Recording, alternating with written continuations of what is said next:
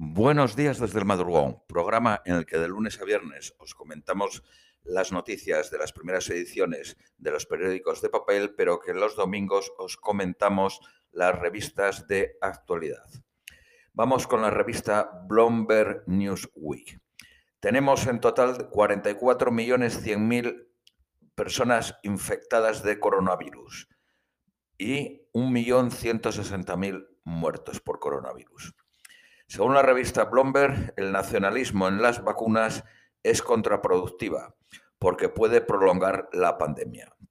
Estados Unidos se ayudaría a sí misma ayudando al mundo a ganar el COVID.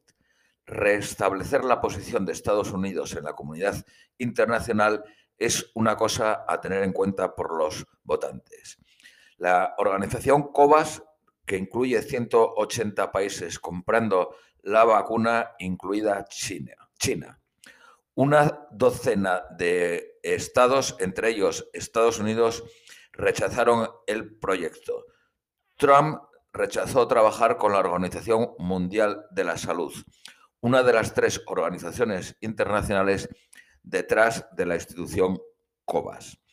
Es una posición estúpida porque rompe la tradición norteamericana de liderar la salud pública pero hace más difícil ganar al COVID.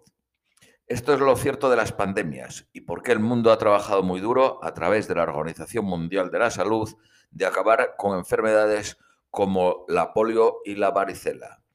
Hasta que el COVID no esté bajo control, la actividad económica y la cadena de suministros no se puede restablecer. Quizás el mayor daño es la limitación de Estados Unidos de, acceder a nuevas vacunas cuando estén disponibles. El COVAS apoya a nueve vacunas y financia otras 18. Va a comprar 2.000 millones de dosis en el 2021. Ha contribuido con tres cuartas partes de la financiación para comprar vacunas para los países pobres. Mientras tanto, Estados Unidos está invirtiendo 15 billones de dólares para desarrollar seis vacunas si una funciona, está de suerte, pero si no lo consiguen, querrán entrar en el COVAS. Incluso si su vacuna triunfa, puede necesitar más dosis de las que ha contratado. Un panel de expertos de la Academia de Ciencias Naturales, Ingenieros y Medicina de Estados Unidos ha avisado a la, a la Casa Blanca reconsiderar el ingreso en el COVAS, en interés de acabar con la pandemia y mejorar la seguridad de la salud global. Estados Unidos debe de contribuir con el 10% de las vacunas. El nacionalismo en las vacunas es contraproductivo porque te arriesgas a prolongar la pandemia. Salvar a tu propia gente significa ayudar al resto del mundo a derrotar el COVID. Vámonos con la revista Newsweek. Sanna Marin, la primera ministra finlandesa y la más joven presidenta de un país, ha explicado que la innovación es la clave del éxito económico de Finlandia el objetivo de Finlandia es ser social, económica y medioambientalmente sostenible en el 2030. El país apuesta por ser climáticamente neutral en el 2035 y apoya la economía circular.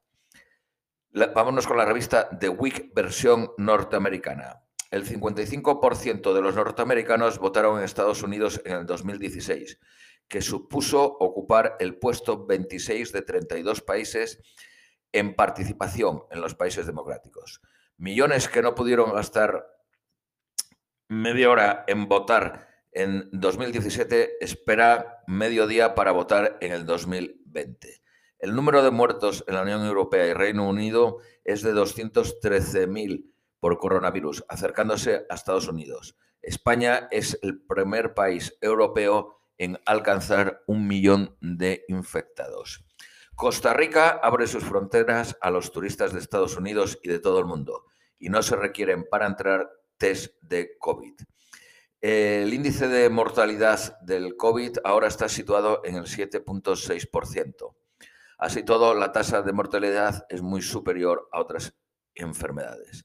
Para la revista española Inversión, la clase media pagará los 4.000 millones en impuestos y estas cuentas públicas, los presupuestos generales del Estado, frenarán el crecimiento. España dobla la tasa de muertos de Reino Unido y triplica la de. El aeropuerto Charles de Gaulle, francés, supera a Heathrow, el londinense, por primera vez en décadas, pero no dice en qué. El chiste de la NASA catalana y el ridículo internacional de España por ello, dice la revista Inversión. El gobierno de coalición se desenvuelve en tres planos. Lo que declara, lo que escenifica y lo que cada uno de los integrantes realmente quiere conseguir. El papel que la Unión Europea desearía que asumiera el Partido Popular es el de una posición, oposición constructiva que compensa cualquier imprudencia gubernamental. Vámonos con la revista The Week, versión inglesa.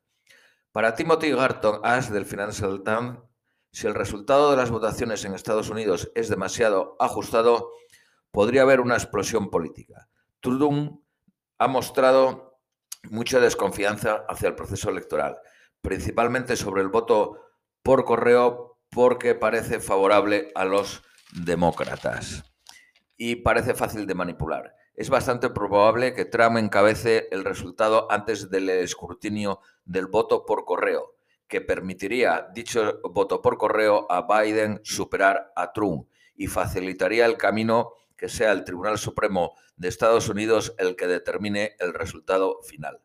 La escasez de mesas electorales en algunos estados hace que tengan que esperar 11 horas para votar. Las elecciones no son un asunto completamente racional, señala The Week. Demócratas y republicanos tienen reservados decenas de millones de dólares para cubrir los costes legales en caso de controversia acerca de los resultados electorales. Solo el 13% de los ingleses entienden completamente lo que pueden o no pueden hacer durante la pandemia, pero la ignorancia de las leyes no excusa de su incumplimiento. Un juzgado de Bolivia ha anulado la orden de detención contra Evo Morales, facilitando su regreso a Bolivia. La semana pasada Evo voló de Argentina, donde ha estado viviendo en este exilio, a Venezuela. Estados gobernados por demócratas, New Jersey y Nueva York, tienen la tasa más alta de mortalidad por coronavirus. Para el Wall Street Journal, Donald Trump podría haber hecho mucho más sobre el Kodak, el COVID.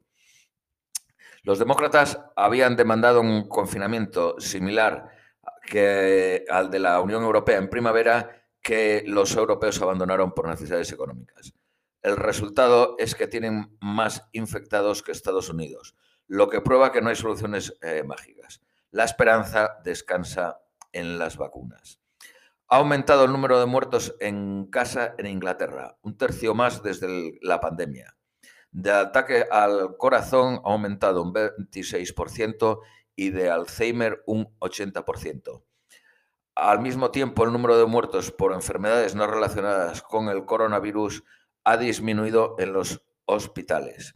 Y esto pasó también en agosto, cuando los hospitales funcionaban normalmente. Europa ha perdido el 60% de la población judía en los últimos 50 años. Solo el 9% de los judíos viven ahora en Europa. Vámonos con la revista The Economist, que es un manifiesto a favor del candidato demócrata Joe Biden. Eh, la portada es ¿Por qué tiene que ser Joe Biden? Trump ha desacreditado los valores americanos. Biden ofrece la posibilidad de repararlos y renovarlos. El país que eligió a Trump en el 2016 era un país dividido e infeliz. Hoy lo es aún más. Biden no es la cura milagrosa, pero es un buen hombre que restaurará el buen hacer en la Casa Blanca. Sin el COVID, las políticas de Trump podrían haber tenido un segundo mandato. Antes de la pandemia, los salarios de los más pobres habían subido entre el 4 y 7% anualmente. La confianza de los pequeños empresarios era la mayor en los últimos 30 años. Restringiendo la inmigración, Trump había dado a sus votantes lo que quería. La principal característica del mandato de Trump es su aversión a la verdad. Nada de lo que dice Trump es creíble incluso sus acusaciones de que Biden es corrupto. Ha usado el Departamento de Justicia para llevar a cabo vendetas y cuestiona la integridad de las elecciones solo porque puede ayudarle a ganarlas. Esto es el manifiesto de The Economist a favor de Joe Biden. Vamos con otras noticias de Economist. Libia ha acordado un cese al fuego. Los soldados extranjeros deberán abandonar Libia en tres meses. Ataques aéreos rusos han matado a decenas de turcos en el norte de Siria. Y la clasificación de número de muertos por coronavirus la encabeza Perú, seguida de Bélgica, España, Bolivia, Brasil, Chile, Ecuador, México, Estados Unidos y Reino Unido. En Estados Unidos hay 83.000 infectados diariamente. Esto es todo por hoy y os deseamos un feliz domingo.